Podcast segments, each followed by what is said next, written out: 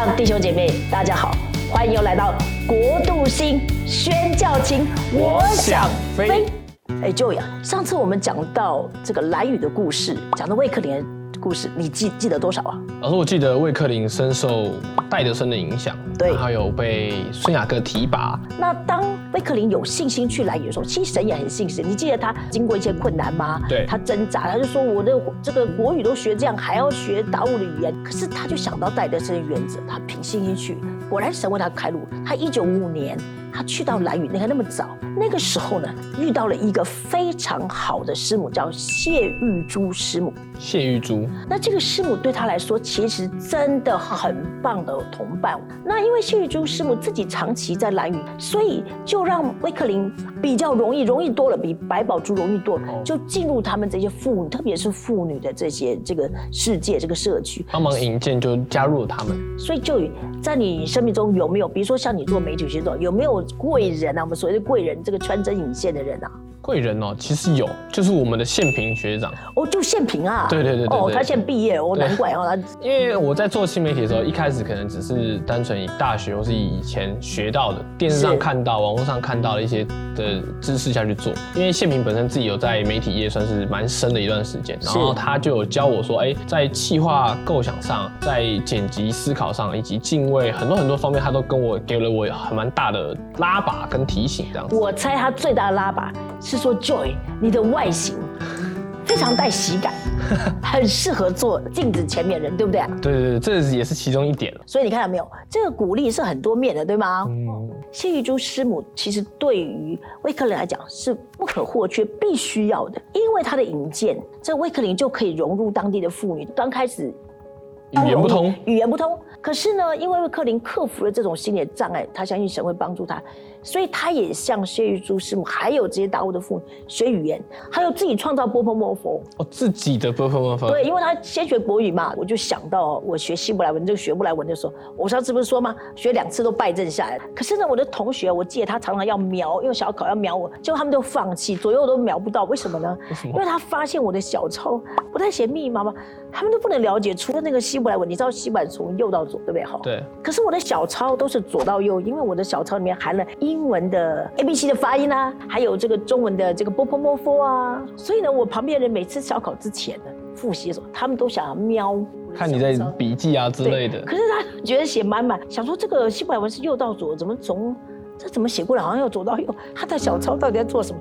所以你看，其实魏克林他学达悟族不容易耶，也是用这种方，用他自己能理解的方式去理解达悟族的语言。我相信，其实，在达悟族的语言里面，所谓真正创造出来的文字里面，其实魏克林一定有他相当的贡献。就像白宝珠，他做了一件关键的事情，让澎湖的人接纳他。他做了其实三件很重要的事情。第一件事，他为了要去另外一个头去探访一个人。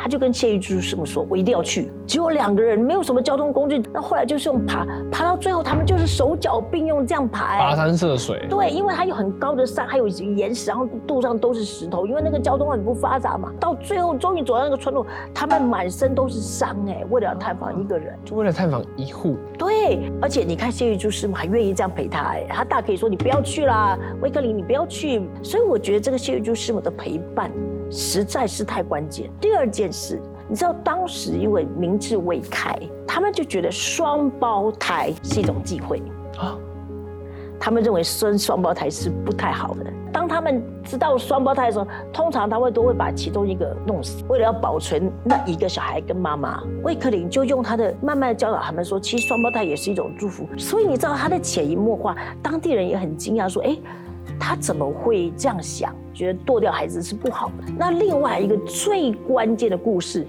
就是因为蓝宇明智未开，对不对？然后医疗也也不先进，不发达的地方，所以呢，有一个妇女呢，长了这个卵巢的肿瘤、妇科的疾病，所以威克林就请了这些有宣教师医生来，医生一看，果然说是妇女科的毛病，要开刀把这个肌瘤拿掉。可是当时的蓝屿的人民吓都吓死了。吓都吓死，切开肚子来治疗，谁会要去啊？而且蓝屿没有这种技术，所以要飞就是要坐船要到台湾本岛。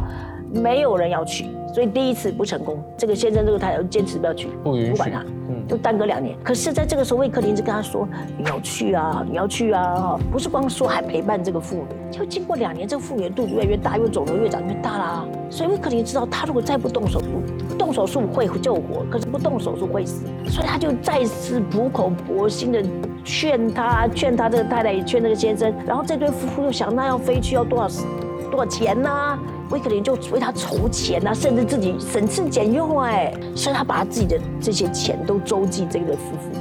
后来终于把这对夫妇说服了，而且他很感动。要是我，我一定跟那个先生说，你不要去好，男人不要去，我陪你太太去，对不对？对，他没有，他把先生太都一起飞到台湾本岛去。为什么？因为他知道要破除这种迷信，先生一定要在场嗯场，免得即使医好，他又有别的话说。对，然后到最后，他果然在台湾本岛动了手术，而且呢，其实威克林知道，他就一直祷告，他说这个手术一定要成功，因为如果手术失败，他过世或怎么样，以后会不会有人再去不会有人再相信他了。对，这不会有人再去接受这种现代的医疗，所以他就拼命祷告，发动人祷告。果然手术很成功。等到休息好了，过了一段阵子的时候，他再飞回这个蓝屿，后来大家全村看，哇，他这样好了耶！当然就很感谢威克林，嗯而且也相信他说的话。可是就你想想看，威克林这样做这些事，你觉得一两年能做成吗？不可能。不可能。这三个是最为人所道的故事。可是你知道他在蓝雨将近二十几年，你想想看，这是多少年日堆积下来的、累积下来的友谊，让蓝雨的人相信他。这要累积，然后要去耕耘，这个非常的难。对，所以后来不不仅是蓝雨这些达悟的妇女相信他，连男士们都对这个单身需要是非常尊敬。哦，第二阶段，他他他会讲话啦，对不对哈？他会开始用达悟族语言沟通了。他发现他们没有达悟的圣经可以读。哦，那你想没有圣经，你就算传福音，你也没有办法有扎根。所以第二个就是就是要为他们翻译圣经。可是你知道翻译圣经这件事，可不是翻译流行歌曲啊，它是非常困难，因为你要理解说圣经的意思，然后再而且你要翻的精尽量精准，对不对？对不像我们现在很流行什么把英文歌拿起来翻一翻，印尼的歌拿起来翻一翻，啊，只要音压在对的拍子上，你不会唱，不会啊啊啊就可以了。或者甚至我改词改曲都没对。我改一些简单的词就行了，唱来唱去就那两句就行但。圣经不行。圣经不行啊，他却定义知道达悟族如果福音要彰显，一定要翻译。你知道他翻译最先翻的是哪哪几卷吗？该不会是马太吧？不是，不是马太。七月。二十七卷，来来猜二十七次，一定有中的，来来来，快点马。太马太接下来那是马可。对，因为法马可只有十六章，非常短，因为马太长，路加也长，约翰听不懂，太自由到怎么办？怎么办？怎么办？哦太困难了嗯所以他就选了马可，然后他选了另外一卷书是像技术故事一样，猜猜看是哪一卷？技术《使徒行传》答对。所以他第二个，第一个选马可，第二个选使徒行传，第三个非常特别，一般人当然不会选这个。第三卷是雅各书，雅各书哦，因为雅各书就吩咐我们在各样的试炼中要以为大喜乐，所以我相信他要翻雅各书，一定看到蓝屿百姓的需要。也是因为他自己被雅各书很激励。我相信对他跟当地的百姓都需要，所以他就翻译了这三本。可是他其实还翻译了一本，那一本被人家拒绝出版，他非常的难过，因为没有资金。哦，那一卷书就是加拉太书，他翻好了，他把手稿拿去给印了出版社，可是出版社说对不起，我们没有经费，我们不能不能印这一卷。可是他没有放弃，他想说好吧，既然这样，我就专注在马可、使徒行传跟雅各书。所以这三卷后来印出来，这也是达悟族最早有的三卷，这他们语言的圣经，哎，这功不可没哎。酷哎，太酷了！因为呃，像我们之前讲到，人家是翻成白话文或者翻成台语，但是翻成原住民语，感觉是非常难上加难的事情。而且他这这一本翻译达悟族的圣经，却给后面的翻译的人奠定了一个基础。老师，那他翻译圣经当中，他就一个人完成这件事情？其实有一位洛先春牧师，啊，洛先春牧师在翻译的事上是他很好的童工。那洛先春牧师翻译什么呢？他翻译圣诗，因为你知道读经跟敬拜就唱诗很重要。其实威克林他一生的贡献。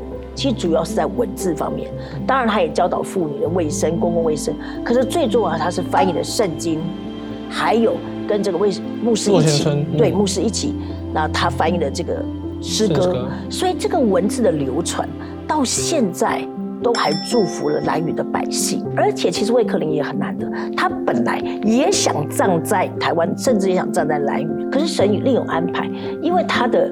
妹妹们也是收到他从蓝雨寄过去的信，他就知道说，哎呀，他姐姐年纪大了，可能身体慢慢要衰弱，所以这两个妹妹就搭了很久的飞机到台湾，再转到蓝雨去把魏克林带回家，带回加拿大。后来人家是说，虽然魏克林的身体回到加拿大，可他的心永远留在蓝屿，所以蓝屿的老一辈人都还记得魏克林。好，不好我们来祷告，求神纪念这些真的在这些，呃，不不仅是离岛了哈，就是很多我们在世界各地不为人知，特别来做宣教的人，我们来求神祝福他们，保护他们，也供应他们。我们一起来祷告，亲爱的主耶稣，我们来感谢你，我们为魏克林来谢谢你，他一生这么多年，二十五年，在我们当中特别奉献了许多年日在蓝屿，主啊，谢谢你，他在文字。特别在圣经翻译上立下何等好的榜样，主啊，我们谢谢你，我们感谢赞美你，求主亲自纪念他们，奉耶稣名祷告，阿门。所以祝福大家有宣教的心智坚定，一直到底，神必定会祝福大家。所以今天谢谢大家收看《国度心宣教情》，我想飞，记得按赞、小铃铛哦，订阅哦，还要分享影片哦。